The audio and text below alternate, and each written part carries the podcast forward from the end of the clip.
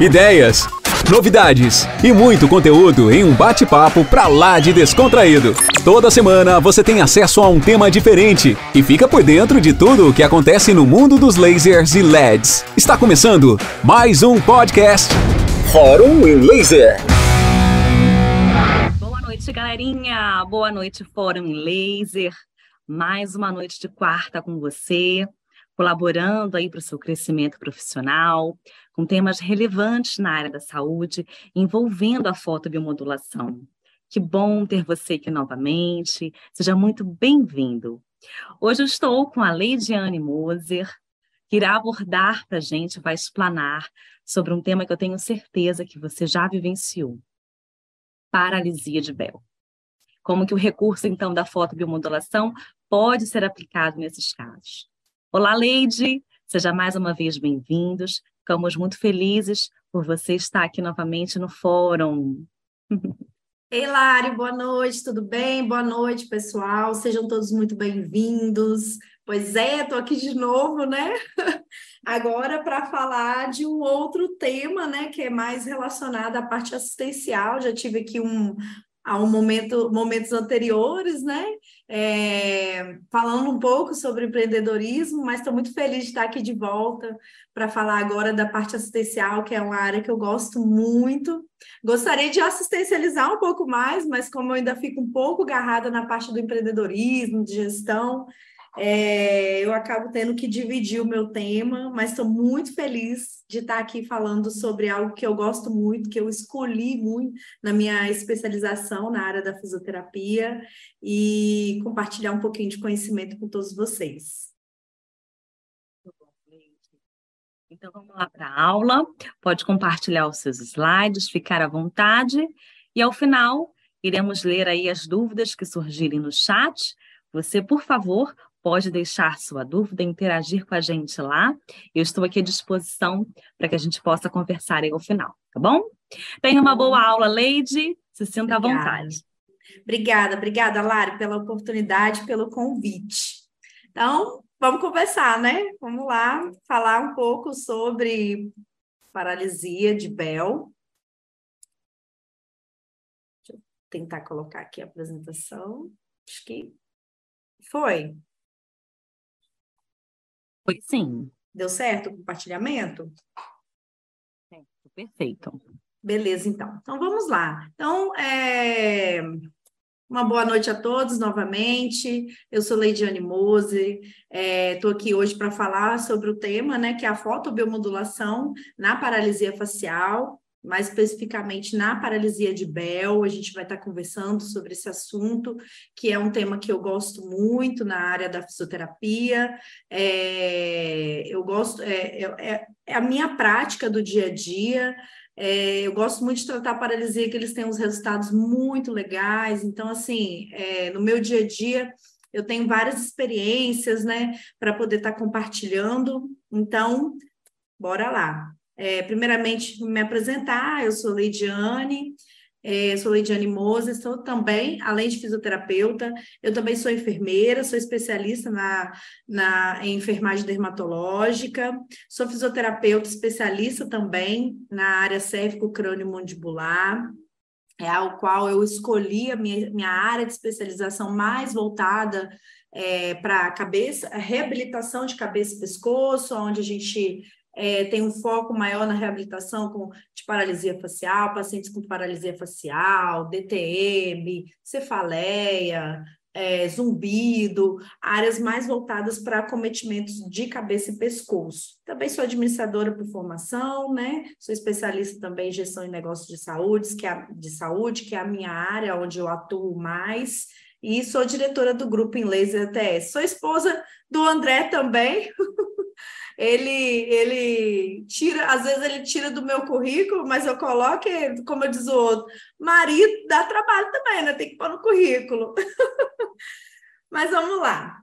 É, falar um pouquinho, né, contextualizar, né, sobre o que é a paralisia facial, né, ou paralisia de Bell. A paralisia facial periférica ou a paralisia facial é, de Bell, ela é caracterizada pela e redução ou interrupção da condução nervosa do sétimo nervo, né, do par craniano, que aí vai acometer os músculos da face e resulta numa paralisia é, parcial ou completa dos músculos faciais. A incidência mundial é entre 20 a 30 casos por a cada 100 mil pessoas, né? Podendo ou não evoluir com sequelas e mais prevalente em idosos. Pode acontecer em outras idades, mas idosos também têm uma prevalência maior entre a idade de 60 a 70 anos. Mas a paralisia facial de Bell, como eu falei anteriormente, ela tem um bom prognóstico. Alguns evoluem com sequelas, outros não. A paralisia facial, é, ela comete né, os músculos do, do rosto, né, os músculos da mímica facial, mas além disso, ela vai acometer também um, um não é, a gente sempre fala que o paciente não é só um rosto, não é só cabeça, não é só pescoço principalmente, particularmente na paralisia facial, ela vai ter uma repercussão marcante na vida do paciente, porque o nosso rosto é o nosso cartão postal, né? Então, ela vai vir é, é comprometer desordens musculares, mas também é, uma repercussão emocional na vida do paciente. Então, esse paciente, ele vai sofrer é, emocionalmente, ele tende a isolamento, e nesse momento, quando um paciente desse chega para a gente, a gente sempre também orienta o familiar, é o acolhimento desse paciente, né? É, é fortalecer esse paciente no sentido emocional, porque quanto melhor ele estiver bem emocionalmente, mais adesão ele tem ao, ao, tratamento, mais ele vai acreditar, ele vai confiar no tratamento e melhor ele, ele vai evoluir. Porque quando a gente, é, a, a, o nosso rosto, ele tem uma expressão facial marcante, isso repercute também na parte funcional muscular. E aí a paralisia facial, ela é mais, ela é, é, é muito clássico, né? Os sinais, é a ausência de, de, das rugas frontais, o paciente ele fica com incapacidade de fechar os olhos, ocorre uma queda no ângulo da boca.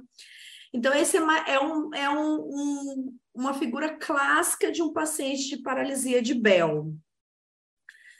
Aqui eu trago para vocês um, um slide que ele está bem informativo, mas a paralisia facial, como eu havia dito, ele acomete o sétimo par do nervo craniano.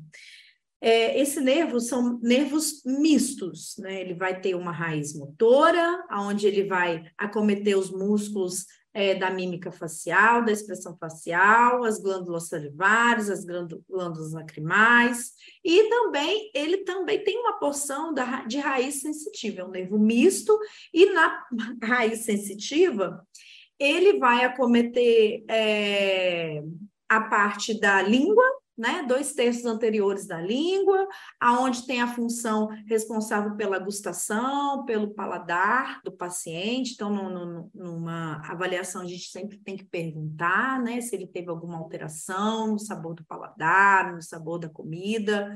Alterações também autonômicas, né, do sistema parasimpático, que são glândulas, acometimento, acometendo glândula salivar, lacrimais, né, que é responsável pela salivação e lacrimejamento. Aqui, é, vocês podem observar nessa figura que ela, ela traz de uma forma bem didática o ramo, né, do, do nervo facial.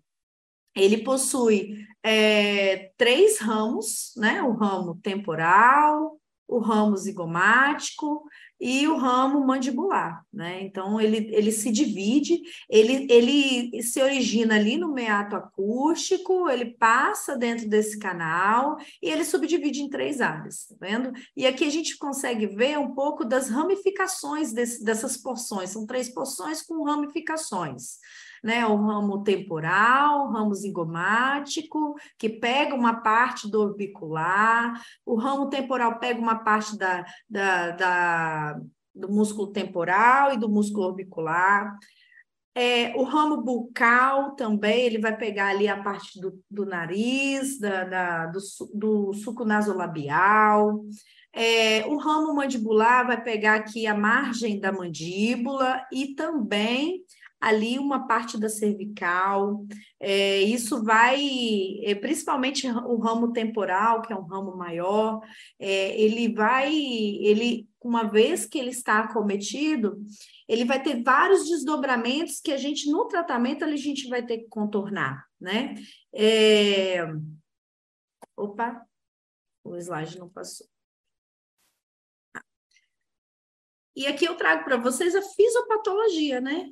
É, da paralisia facial de Bell, né? O, o, o, neurônio, o motoneurônio superior, ele vai sair, né? Ele vai levar o impulso da informação lá no córtex, né? Na área responsável pela face.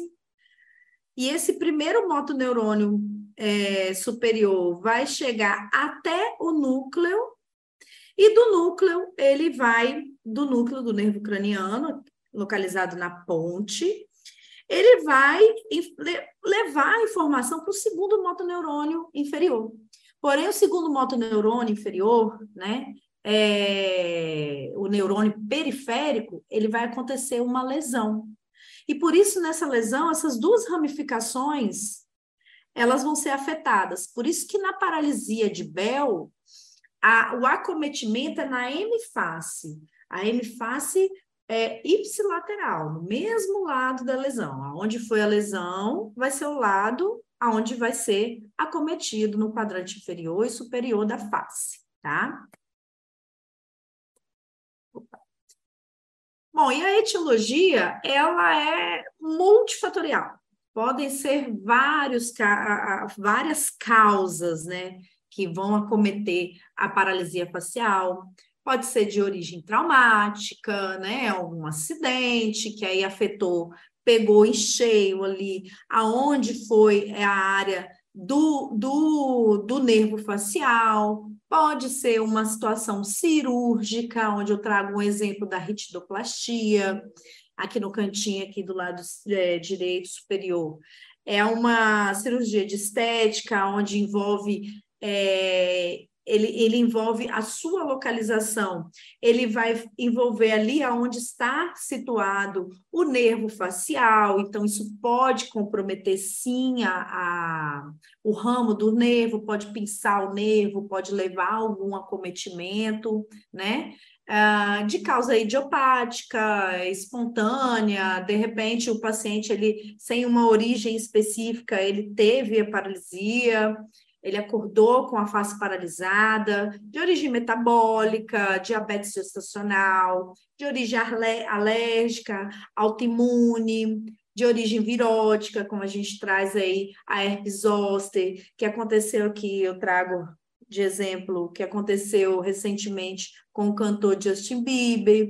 Ele teve uma paralisia facial, né, paralisia de Bell, é, pela herpes zoster, né? É, a herpes zoster que acometeu o ouvido e ele teve a paralisia de Bell. A herpes zoster ela pode ela pode acometer o, palato, pode acometer o ouvido. No caso dele, é, ele teve um acometimento no ouvido, então ele teve a paralisia de Bell por choque térmico, por tumor, onde vai pressionar ali na parte do meato acústico, pinçar o nervo e gerar uma, uma, uma lesão nesse nervo facial, por acometimentos sindrômicos, né? É, eu tive uma paciente, por exemplo, que era uma bebezinha é, no hospital, que ela teve síndrome de Edward, então, dentro dessa síndrome, é, é comum também, é característico da síndrome a, o paciente ter paralisia facial, era uma bebezinha muito pequenininha, novinha, mas ela já, já carregava as características da paralisia facial também.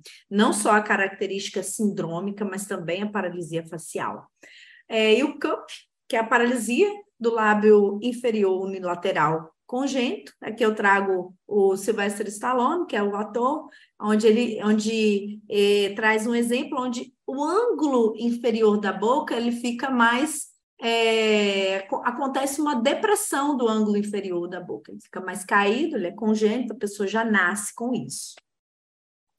E o quadro, o quadro clínico ele, ele, é bem clássico na paralisia facial, né? Ele vai, o paciente ele vai ter uma paresia, uma paresia vai acontecer uma, uma plegia, né? No lado da face onde houve o acometimento.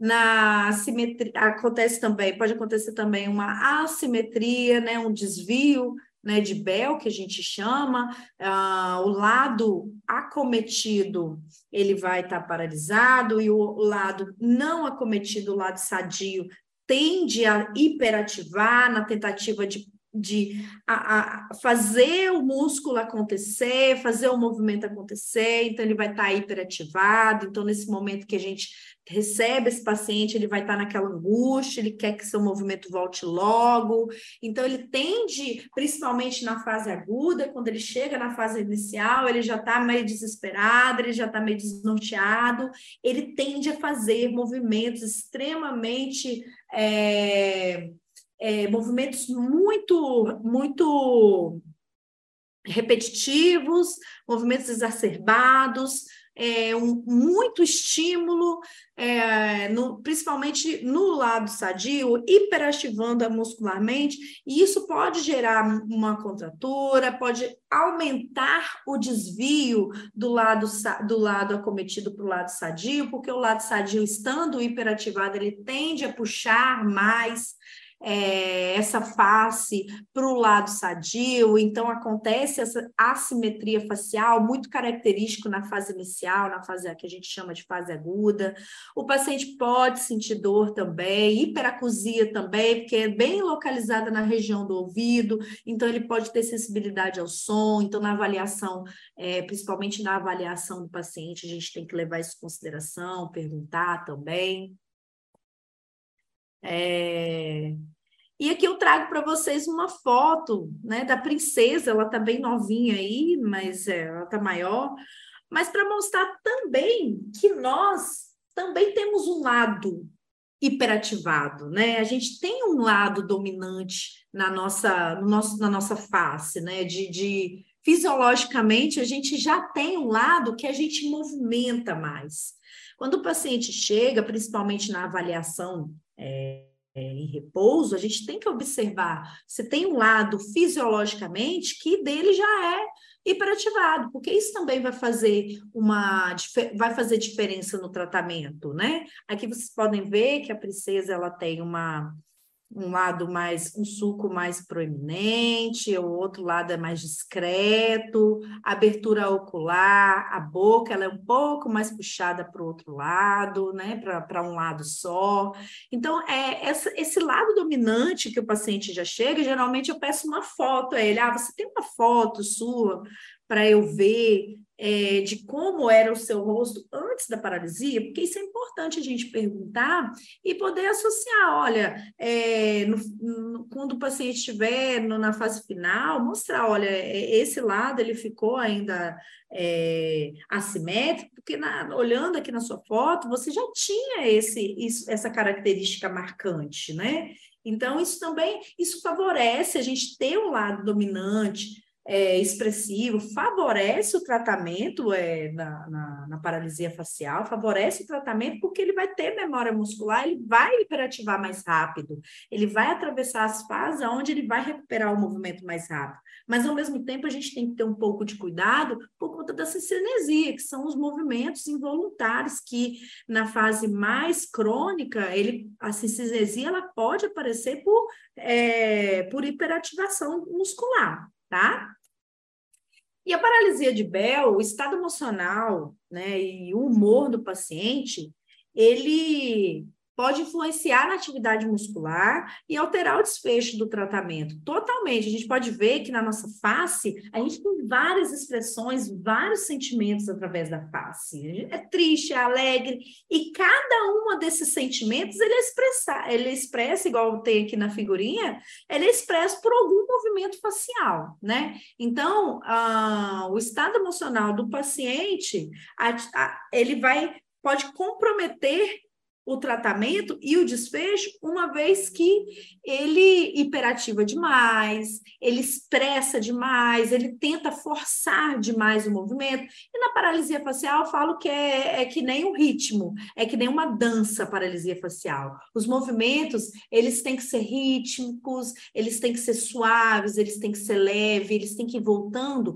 aos poucos, né? Não é exacerbar, é mandar demais o movimento, é mandar a informação demais é, neural para aquele músculo que não está paralisado. Porque quando ele começar a voltar, vai ter muito estímulo ali e isso pode prejudicar o, o, o, o, o retorno desse, dessa face. E ainda mais favorecer também a cinesia. Ai, desculpa. Bom, e aí eu trago também para vocês essa lista de músculos, né, que fazem parte, né, a maioria aqui, quase todos, ele é inervado pelo nervo facial. Ele vai até o platisma, aqui na região cervical do pescoço. É... Então, a gente trabalha o paciente de paralisia facial, a gente tem que liberar tudo. Esse paciente chega, ele, ele vai estar com uma contratura, ele, vai, ele pode estar com aqueles músculos muito tensos, ele pode estar com, aquele, com aquela musculatura presa. Então, a gente tem que liberar desde toda a parte do couro cabeludo, da, dos supercílios, do, da região do, do risório, do sorriso, orbicular. A gente tem que liberar tudo para que a gente possa favorecer o movimento. Então, é, não adianta eu pedir para o paciente é, eu treinar esse paciente a querer voltar à, a a função orbicular, que é piscar, abrir fechar o olho, se eu não liberei o couro cabeludo, se o músculo do couro cabeludo, né, a fáscia não está liberada, esse paciente ele não vai favorecer o, o, fechar, o abrir e o fechar do olho. Eu preciso liberar toda essa região porque ela está presa. A mesma coisa, não adianta eu pedir, eu estou com platisma todo tenso e pedir o paciente para fazer um sorriso, que ele não vai fazer. Então, nesse momento, a gente tem que usar é, de conhecimento da biomecânica para liberar esse músculo para favorecer o movimento, né? Bom, e a classificação dos pacientes? Fase aguda é a paralisia facial, que a gente chama de paralisia facial flácida. Olhando aqui, o paciente é, em, em, repouso, não parece tanto que ele está, mas quando ele começa a movimentar, ele já começa a expressar aqui é, a diferença de uma face para outra. Na avaliação, a gente sempre tem que avaliar um lado sadio e o lado cometido, comparar os dois lados. Então, na, na fase inicial, aqui nessa foto, esse paciente está com uma fase mais inicial. Na fase de recuperação, o lado é, acometido, ele começa a ter um pouco mais de movimento, ali nessa fase pode favorecer essa cinesia. E na fase crônica, que é a fase que pode evoluir para uma para sequela ou cinesia, o paciente já começa a voltar ao movimento, já começa a ter um equilíbrio, mas pode acontecer ao contrário. O movimento ali ele pode estar mais hiperativado e esse paciente, ele pode, ele vai ter uma simetria, vai permanecer uma simetria do lado oposto, tá? Então, essas são as fases que o paciente, geralmente a fase crônica é no terceiro mês, é, e a avaliação né? A gente tem que avaliar o tônus desse paciente, né? Esse paciente, se ele tem hipersensibilidade ao som, que é a hiperacusia, a lagoftalmia, né? Que o paciente tem incapacidade de fechar e abrir o olho, o olho ele fica, ele fica caído, ele fica forma uma concha onde acumula lágrima, né? A epífora é onde tem um lacrimejamento involuntário, os músculos eles não abrem, não fecham corretamente por estar paralisado, então isso favorece o lacrimejamento. O sinal de Bell, o paciente ele fecha o olho, na hora que ele vai fechar o olho, né, é, ele roda para fora e para cima, né? Só que ele não consegue fechar a pálpebra superior, então dá para a gente ver. Na verdade, a gente faz isso já, mas só que a diferença é que a gente fecha o olho, né? E a geusia, né, que é a perda né, do, do paladar nos dois terços anteriores da língua. Também a gente observa o sinal de negro, que é a maior distância da pálpebra inferior do, a, para o globo ocular. Cílios de Barré, que aí ele, a, o paciente ele não consegue abrir e fechar o olho corretamente, então ele não consegue esconder os cílios. É, Síndrome de, síndrome de Bogorra, que é o lacrimejamento ao falar, ao mastigar, né? Lágrima, que são as lágrimas de crocodilo que a gente fala. O paciente ele vai mastigar, ele vai comer, ainda ele ainda tem lágrima, o olho lacrimeja. A cincinesia, né? Que é um movimento anormal e involuntário associado a outro movimento voluntário. Por exemplo, o paciente ele faz um bico e ele fecha o olho involuntariamente. É, dor, principalmente na fase mais crônica, o paciente pode manifestar dor. A gente tem, por isso que a gente tem que avaliar todos os sinais, principalmente é, as linhas de expressão, os sulcos, é, abertura ocular, principalmente na avaliação em repouso. Fazer um registro, tirar foto, e a cada sessão a gente tem que reavaliar.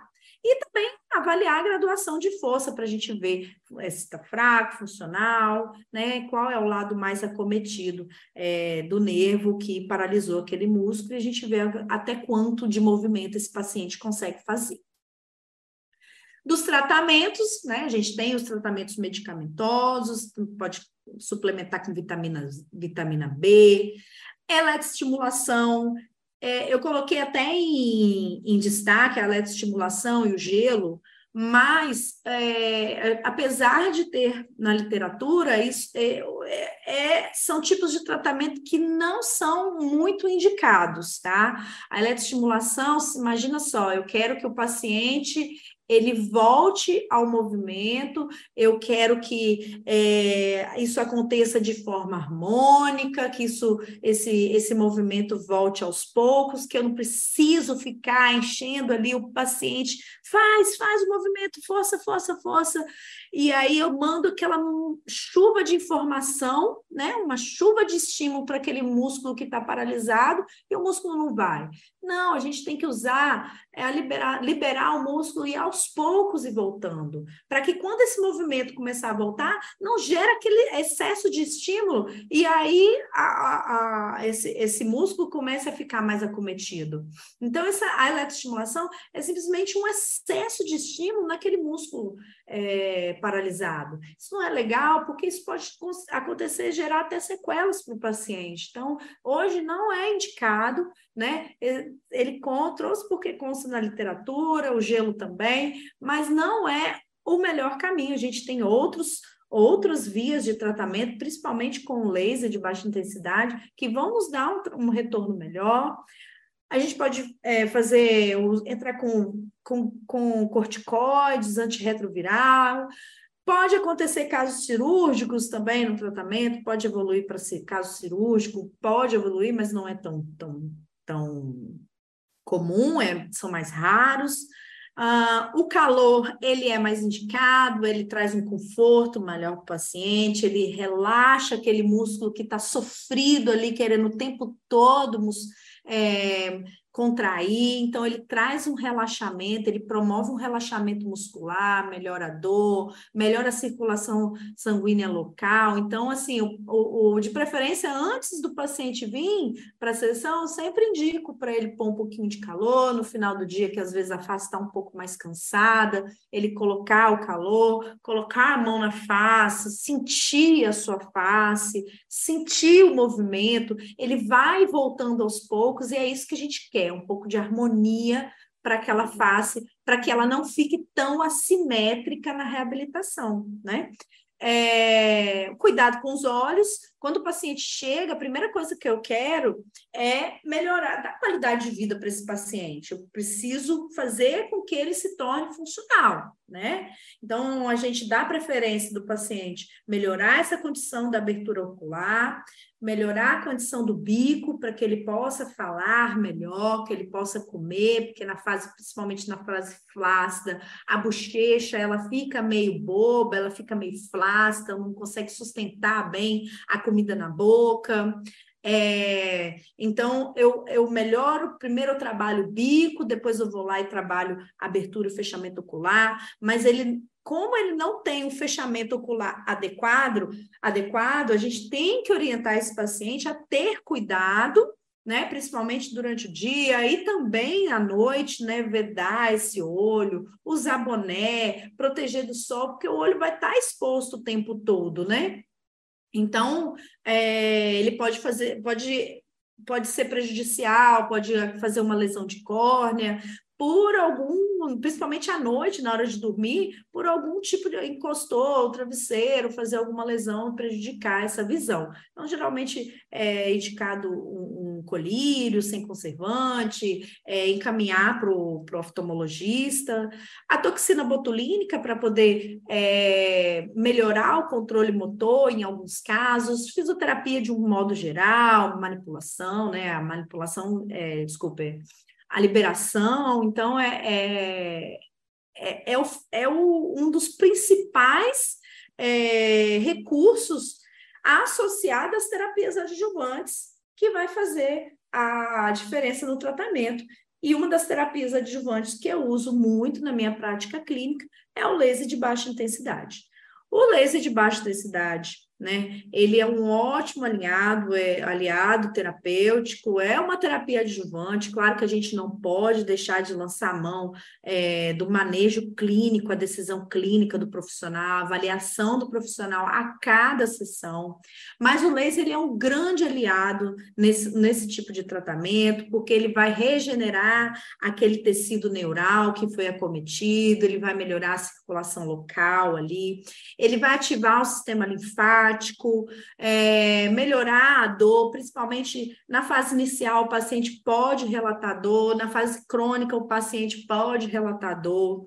Ele vai estimular a reparação do tecido muscular, pode ter tecido que está com contratura, pode ser tecidos musculares que vai estar tá mais tenso. Então, ele vai auxiliar nesse sentido, tanto neural quanto na reparação muscular, ele vai ter bons resultados, tá? Aplicação, né? A gente segue o trajeto do nervo, né? Aqui eu trago um exemplo de aplicação, né? A gente vai usar o comprimento de onda infravermelho, né, de 808, 830 nanômetros, é, um, uma distância de ponto de pelo menos um centímetro quadrado por ponto, seguindo o trajeto do nervo acometido, tá? Não se faz aplicação quando tiver toxina botulínica, né? Quando o paciente tiver é, aplicado Botox, inclusive a fisioterapia, a gente fica uns dias também, suspende a fisioterapia também após a aplicação, e não faz aonde foi feito o Botox, Botox porque senão ele vai absorver o Botox, né? O, o laser ele vai bioestimular, não faz sentido a gente aplicar para ele absorver toda a toxina botulínica. E a aplicação, a gente pode começar, é de 2 a 4 joules. A gente pode começar nas primeiras sessões com uma dose menor, né? Começa com 2 joules, e aí a gente vai seguindo todo o trajeto do nervo. Você vai seguir na, no trajeto lá do, da, do, do ramo temporal, do ramo zigomático, no ramo mandibular, e a gente vai seguir todo esse trajeto do nervo que vai estar acometido, tá? É, aqui eu trago algumas sugestões, sugestões né, de, de soluções que a, DMC traz, de aplicativo da DMC, na fisioterapia, acredito que também tenha na odontologia, na fono, né, protocolos que vão guiar, né, né protocolo que eu digo assim, são sugestões terapêuticas, né, para o profissional se guiar no tratamento, né, então, é, inicialmente a gente aplica de 1 a 4 joules, eu, eu geralmente eu começo com 2 joules, a partir da terceira ou quarta sessão, aí eu já vou evoluindo até chegar a 4 joules. É, o tempo de uma aplicação para outra é mais ou menos de 48 a 72 horas, ah, na, na sugere-se também, né, alguns estudos sugerem-se a associação do uso de, do, de vitaminas do complexo B. As vitaminas do complexo B, ele melhora a condição e a saúde dos neurônios, né? Então, isso pode associar, ele promove energia nas células, isso associado ao laser pode potencializar, então pode suplementar, né? Inicialmente, o paciente ele pode não sentir tanta diferença, né? Pode ser que o paciente não vá sentir é, tanta diferença nas primeiras aplicações com laser, mas isso já é esperado porque o laser ele tem os seus efeitos cumulativos. Então, é importante o paciente ele seguir corretamente o tempo de tratamento, a janela terapêutica de aplicação, e aí ele vai começar a ter a ver os resultados a partir da terceira, da quarta sessão. Isso, dentro dos protocolos da DMC, das sugestões terapêuticas da DMC, ela traz isso de observação, mas eu já observo na minha prática clínica que nas primeiras sessões a gente já vê resultado. É, na minha prática clínica também, eu trago, eu, eu faço sempre no início, principalmente na fase aguda, quando o paciente já evolui aí os próximos meses, na até a fase crônica, eu já não nem uso laser mais, porque ele já começa a recuperar o movimento. E eu uso laser com o objetivo de reparar aquele nervo. Então, uma vez que eu já reparei, eu já aquele nervo já começou a, a, tra a, trazer novamente esse movimento, então a gente já começa a, a, trazer outras alternativas. Por isso que eu falo, outras alternativas de tratamento, principalmente a terapia manual. Por isso que eu falo, laser ele é sempre um tratamento adjuvante. A cada sessão a gente tem que avaliar o paciente e as decisões clínicas é sempre do profissional tá? Que eu trago algumas é, evidências científicas, a gente tem várias evidências do laser é, atuando na paralisia de Bell, já tem evidências com laser associado a outras terapias, que é bem legal também. É, mas é o que eu digo, decisão clínica é sempre do profissional, tá? Vou aproveitar o tempo aqui, né, para finalizar, né, aproveitar o espaço para dar algumas orientações importantes, né? Orientar o paciente a evitar mastigação, ranger os dentes, é, serrar os dentes, fazer apertar demais os dentes, porque o é, os músculos mastigatórios, eles não sofrem impacto na paralisia facial, do nervo facial, porque é outro nervo que nervo. Mas ele participa de todo o conjunto. Isso pode prejudicar o tratamento. O masseter, que é o músculo mastigatório potente, ele pode entrar em contratura, pode impedir o paciente de fazer o bico, pode impedir, impedir o paciente de fazer a mastigação correta, pode contraturar, dificultar, dificultar o paciente é, de sorrir, de fazer o sorriso, sorriso solto, sorriso aberto. Chiclete. Desculpa. Chiclete, gente, pelo amor de Deus, nem pensar. Imagina um paciente que está é, com aquele rosto paralisado, com aquele rosto sofrido. Os músculos faciais são músculos muito superficiais, eles fadigam muito rápido, aí você bota o paciente para mastigar, mastigar, mastigar o dia inteiro. Imagina como que essa, esse, essa face, esse músculo que já está cometido não vai ficar. Imagina gente mastigando o dia inteiro aí, o tempo todo, um chiclete. A gente já não cansa? Imagina aquela face que já está comprometida. Canudinho também não é legal no começo, principalmente por causa do músculo bucinador. A gente quer estimular o bico, o músculo bucinador também é um grande vilão junto com uma seta que vai impedir ali a gente fazer o bico, evoluir para uma mastigação melhor, para fala. Então, não é legal, tá? E eu falo que é isso, a paralisia facial é como se fosse um cabo de guerra, onde é três contra dois, aonde é, é o, o, o, o, a a M face acometida, ela está sempre em desvantagem. E a, a face que está sadia, ela está o tempo todo tentando puxar aquela face para o lado, contrair, aquele paciente fica com aspecto as condições emocionais muito é, acometido, então ele quer que aquilo evolua logo, e não é assim. A gente tem que tratar o lado sadio também, a gente tem que liberar esse lado sadio, para que esse lado sadio ele crie uma harmonia com o lado que está cometido. E, e ele não puxe tanto o lado que está acometido, que aquela simetria não fique mais acentuada. Então, a gente tem que trabalhar o paciente como um todo, não só no aspecto emocional, não só no lado acometido, mas eu preciso também liberar o lado que está ali o tempo todo tentando trabalhar, está hiperativado, esse lado não acometido, hiperativado, tentando trabalhar, tentando salvar toda aquela face, o que não é necessário. A gente tem que ir aos poucos, o movimento ele tem que ter o seu tempo, o nervo a gente tem que combinar com o nervo, a gente tem que conversar com o nervo. Olha, a gente vai voltar, aconteceu isso, isso, isso, mas vamos voltar aos poucos, né? Então, o lado, principalmente o lado sadio, ele tem que colaborar, porque senão ele vai acometer também, ele vai prejudicar o lado que está em recuperação, ele não acompanha o lado sadio. Por isso que a gente também tem que tratar o lado que está acometido. Oh, desculpa, o lado também que está saudável, tá? Liberar, é o que a gente sempre fala, é liberar para dar condição para o músculo funcionar senão ele não vai. Músculo tenso não vai ter função, não vai funcionar, não vai ser funcional. A gente fala isso com os pacientes e eles imaginam, nossa, nunca me passou isso pela cabeça. Aí eu libero, libero, libero, libero, e aí na próxima sessão, nossa, você liberou aquela parte que estava tensa, agora eu comecei já a fazer o, bico, já estou assoviando, nem tinha percebido. Então é isso, a gente tem que criar condição para aquele músculo funcionar e não ser aquele cabo de guerra. As expressões faciais refletem as nossas emoções, é, 70, e 75% de toda a nossa comunicação interpessoal, ela ocorre de forma não verbal. Então, nosso rosto, nossa face, ela é uma linguagem muito sofisticada.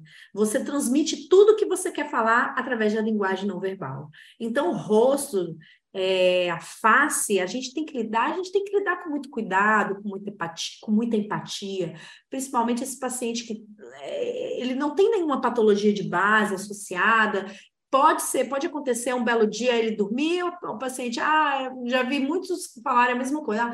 Eu senti uma dor de cabeça muito forte, e no outro dia eu acordei, meu, meu rosto estava todo paralisado, meu rosto estava todo desfigurado. Os pacientes, eles tendem a isolamento, eles tendem a ter um pouco é, contratura na cervical, porque eles tendem a esconder a face do lado acometido. Então, é, a gente tem que lidar com a face com muita, muito cuidado, com muita cautela e com muito acolhimento desse paciente, porque a nossa face é o nosso cartão postal e a nossa maior transmissão de comunicação não verbal, tá bom? É isso que eu trouxe um pouquinho. É, espero ter contribuído. Às vezes eu falo um pouco, acho que até extrapolou um pouquinho do horário, né? Às vezes eu falo demais, mas é, espero ter contribuído, principalmente na parte da fotobiomodulação, né, que é um grande aliado na, na paralisia facial. É, e tra trazer um conceito aí um pouco de quebra de paradigma, né, de que o paciente, ah, ele tem que ah, fazer movimento e movimento e movimento e aquele movimento exacerbado. E não, o rosto ele precisa do seu tempo, tudo tem seu tempo né, para ser desenvolvido. E assim na paralisia facial também. Parabéns, Leide, você contribuiu demais, contemplou muito bem, com muitas riquezas de detalhes, muito bem explicativo. Parabéns, realmente. Foi de grande valia aqui esse tema e a escolha para que você abordasse para a gente sobre ele. Obrigada. É, eu gostaria de, de, retomar um pouquinho mais né, sobre uhum. esse assunto da parte emocional, né, psicoemocional, como que realmente afeta, né? Eu tive uma experiência aqui na minha casa com um familiar que apresentou a paralisia de Bell, e realmente isso impacta demais né, na vida social, no trabalho, com os amigos. Realmente o paciente, né, no caso aqui foi o meu ente querido, realmente tem essa, essa questão de, de se esconder, de não querer realmente essa interação. Isso afeta demais, realmente, o nosso rosto, né, o que a é. gente vai se comunicar. E a gente tem um aliado como o laser, né, com o uso da fotobiomodulação, que facilita o nosso cuidado, a nossa assistência, né, e facilita essa recuperação associada, logicamente, a uma fisioterapia, a um tratamento especializado, né? Isso é realmente de grande valia, né? De grande feito. É, eu queria te perguntar com relação ao ILIB. Nós temos evidências também com relação à utilização dele? Ele também é um agregador nesse plano de tratamento? Sim, assim, a gente tem poucas evidências, do, principalmente do laser pontual, na parte de cabeça e pescoço, a gente ainda tem poucas evidências. Tem a, a gente, na parte de paralisia facial, a gente já tem uma certa evidência, mas o ILIB ainda não, não, não vi assim na literatura algo que consolide especificamente a paralisia facial. É um tratamento sistêmico, né? A gente usa, eu uso no meu paciente, nos pacientes que, que, que eu trato, é, desde que não tenha contraindicação, né? Então, é, eu sempre uso no sentido sistêmico, né? Então, na, no raciocínio clínico do, do, do sistêmico, do ILIB, de olho nas contraindicações, eu faço uso, mas ainda nada que vai associar especificamente o nervo facial através do ILIB. Eu até uso, teve um paciente que eu achei engraçado um dia desse, que eu, eu atendi, aí cada, cada, cada sessão eu avalio, né? Eu fiz o ILIB nele, tava, né, beleza, não tinha nenhuma contraindicação, tava tudo ok, e aí eu, fi, eu, eu sempre estava fazendo o ILIB nele, ele estava adorando, né, fazer o ILIB. Aí eu lembro que teve uma vez que ele voltou, eu na recepção eu já logo vi ele. Eu falei assim, gente, da recepção de cara, eu já vi que ele não estava bem. Aí eu falei assim, tem um trem diferente aí. Na hora que eu fui chamar ele lá na recepção, eu já vi, não, tem um negócio diferente aí. Aí ele ele não me falou na hora. Eu falei assim, olha, pesado, você tá no seu rosto, parece que seu olho deu uma regredida, não estou entendendo, voltou a lacrimejar, você não estava lacrimejando, o que está acontecendo? Aí no fim ele foi desembolando, desembolando ali, aí no fim ele foi e me falou assim: ah, é. Ai, que eu tomei umas cachaças esse dia, esses dias para trás, estava muito frio, estava muito frio, é... e eu estava no clube, né? Era, era num período de inverno, né? E aí eu comecei a sentir que estava meio assim, e, e, eu falei assim, pô, eu vou, vou, ter que fazer um livro em você para ver se melhora essa, essa condição sua, né? Mas assim, eu fiz num raciocínio clínico da, do, da própria laser terapia sistêmica, na condição do paciente como um todo. Não porque ainda é, eu ainda não vi nenhuma evidência da, da específica do ILIB atuando na, no nervo facial, mas com uma condição sistêmica. Ele melhorou, outra vez, na outra sessão ele já chegou super bem, orientei a ele que o, o, o paciente, quando ele está com paralisia, ele está em tratamento de paralisia facial, ele tem que ter muito cuidado com a face dele, ele não pode expor a face dele. E, claro. e foi na academia, puxou peso, é, não sei o quê. Então, assim, por mais que a gente aumente, aumentou os pesos da academia, por mais que a gente pegue muito peso, é, a gente tende a fazer expressões faciais exacerbadas. Então, é a gente orienta, olha, no momento muito peso na academia ainda não, calma, vamos devagar, porque é, por mais que você vai fazer músculo, é, fazer é, pegar peso na, em outra parte do seu corpo, ele reflete também no nosso rosto a expressão exacerbada. O frio aonde a gente está, é só a gente pensar, a gente não tende a ficar tão tenso. E eu quero harmonizar aquele rosto, não vou ficar é, é, exposto ao frio. Então, ele ele vai entrar em mais sofrimento ainda aquela, aquele músculo da face, né? Então, sempre recomendo, e eu sempre uso muito.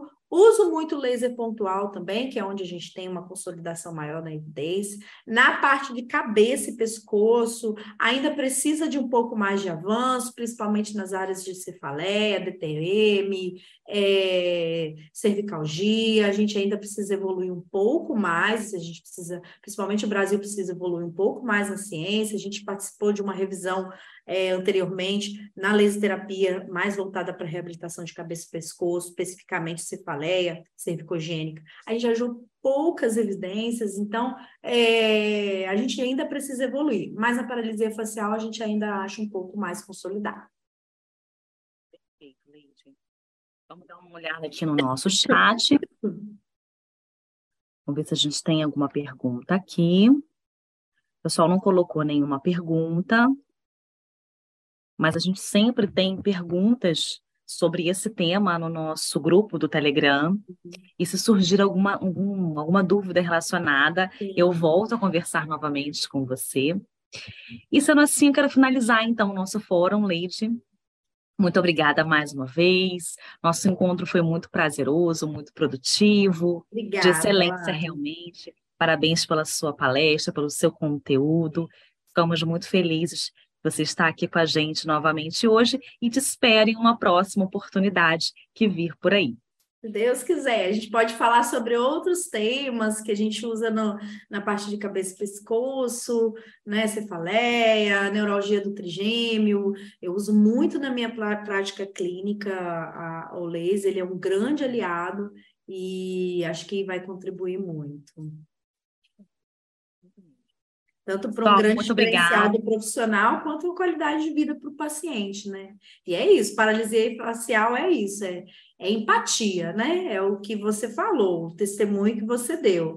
A gente é, é, é muito complicado o paciente, o fator emocional ele realmente afeta muito, não é algo que tem como esconder, é algo que está exposto ali, então a gente tem que ter um maior acolhimento, a gente tem que reforçar esse, com esse paciente todas as orientações, é, explicar, porque para que ele tenha boa adesão, que a paralisia facial ela é impactante, mas o desfecho é, do tratamento é, é ele compensa todo esse esforço, toda essa trajetória. Porque tem, eu gosto muito de tratar paralisia facial, porque eles têm um desfecho, uns resultados muito legais. Então, assim, a maioria dos casos, eles sempre vão evoluir para melhora. É, pouquíssimos casos, pode ser que tenham alguma sequela, mas é, mínima em vista dos desfechos final, aonde é, dos resultados da paralisia facial, e normalmente eles têm os, um, um, resultado muito rápido. E o laser ele contribui muito na recuperação desse, desse, desse, desse nervo facial para acelerar o processo de, de alta dele desse paciente. Né? A efetividade realmente da luz, né, associada às terapêuticas implementadas, né? O laser é vida, é, é o futuro realmente. É, e eu uso tanto na parte de recuperação do nervo, quanto na parte da, da musculatura também, né? Então, às vezes você vê ali, vai liberar, libera a toda a região do couro cabeludo, músculo da cervical, platisma. Então, eu vejo que tá aquele músculo tenso, ele tá com ponto gatilho, ele precisa ser liberado. Você pode usar o laser para esse objetivo também, tá? É, o paciente está com dor, posso usar o laser para analgesia também. Então, são várias as sessões que você vai usar o laser, mas com raciocínio clínico diferente. Aí, às vezes, o paciente, às vezes, está numa fase mais evoluída, que não precisa mais ser usado o laser para recuperação do nervo. Aí o paciente vai e fala assim: ah, mas você vai usar o laser de novo, mas o meu, meu, o meu nervo já não está bom? Disse, não, calma, não estou usando com esse objetivo. O laser, ele, ele tem muitas opções onde eu vou direcionar o meu tratamento, eu vou mudando todo o raciocínio clínico. Hoje, você apareceu com uma dor, então vou aproveitar e vou fazer um laser para atuar com o objetivo da, de analgesia, ou então você apareceu hoje com uma, um músculo mais tenso, eu preciso liberar mais, está com ponto gatilho, eu preciso liberar aquele músculo que está atrapalhando, às vezes, o músculo tenso, está trabalhando em fazer o sorriso, trabalhando em fazer o bico. Então, eu vou, hoje eu estou usando para essa finalidade. Então, essa dinâmica do laser, ela é muito, ela é muito interessante, né? Ela traz muita versatilidade no nosso tratamento, que é um grande diferencial e todo mundo sai ganhando grandes possibilidades, né? Agora, para essa questão da analgesia, é, a recomendação né, de plano de tratamento que você implementaria, qual seria exatamente com relação ao laser? Sim, o, a, protocolo o laser, sugerido. Para analgesia, geralmente são quatro joules, principalmente no, no protocolo da DMC, principalmente para dor orofacial. É, a gente começa também o mesmo, a mesma janela terapêutica, um, um, um, intervalo de 48 a 72 horas. É, a gente começa com dois joules, vai evoluindo para quatro joules, se o paciente estiver com muita dor, né? E o intervalo de, de 48 a 72 horas com comprimento de onda infravermelho. Sempre sugere-se 10 aplicações, sempre sugere-se também a associação de vitaminas do complexo B, que a gente tem muitos estudos que já associam principalmente para dor orofacial, a associação do, da vitamina do complexo B pra, com a luz terapêutica do laser, ele potencializa, né? É, a recuperação. Então, é, é, basicamente, são protocolos parecidos, né? E, mas ele tem é, objetivos diferentes. Né? Então, o, laser na dor orofacial, a gente tem muitas evidências que mostram, temos evidências já que mostram o laser com vitaminas do complexo B, temos estudos é, que trazem uma potencialização, então uso bastante, mas é essa versatilidade, né? A gente usa com o laser, com, começa com uma janela, um, uma, uma dose menor, vai evoluindo, vai evoluindo. Se o paciente está com muita dor, é, você pode fazer quatro joules dentro daquela janela terapêutica para melhorar a analgesia. A reparação muscular também, de 2 a 4 joules, né? Geralmente, para reparação muscular, eu faço 4 joules. Tem outros estudos que sugerem 9 joules para inibir aquele ponto gatilho, né? É, eu, eu uso bastante quatro joules para ajudar naquela liberação, da recuperação daquele tecido muscular que está tá, tá tenso, ele precisa ser liberado, ele precisa é, evitar a contratura dele, então também uso nessa mesma, nesse mesmo protocolo, conforme a literatura vem sugerindo. No próprio aplicativo da DMC também traz para gente algumas sugestões terapêuticas que também está, é, que são dentro dessa mesma janela. Então, os resultados são muito legais. Então, realmente são sim, Leide. Então, querida, muito obrigada mais uma vez. Obrigada, Lari. Eu que agradeço muito. Pessoal, você que nos acompanhou hoje, muito obrigada. Estamos aqui para te ajudar. Qualquer dúvida, deixe para gente no nosso grupo do Telegram. E te espero numa próxima quinzena aí com mais um tema para que você consiga, então, acompanhar aí os nossos fóruns e cada vez mais crescer na sua profissão. Forte abraço a você. Até a próxima. Tchau, beijo, tchau, Leite. Beijo, gente. Tchau, tchau. Obrigada, Lari. Beijo. Bom feriado. Igualmente.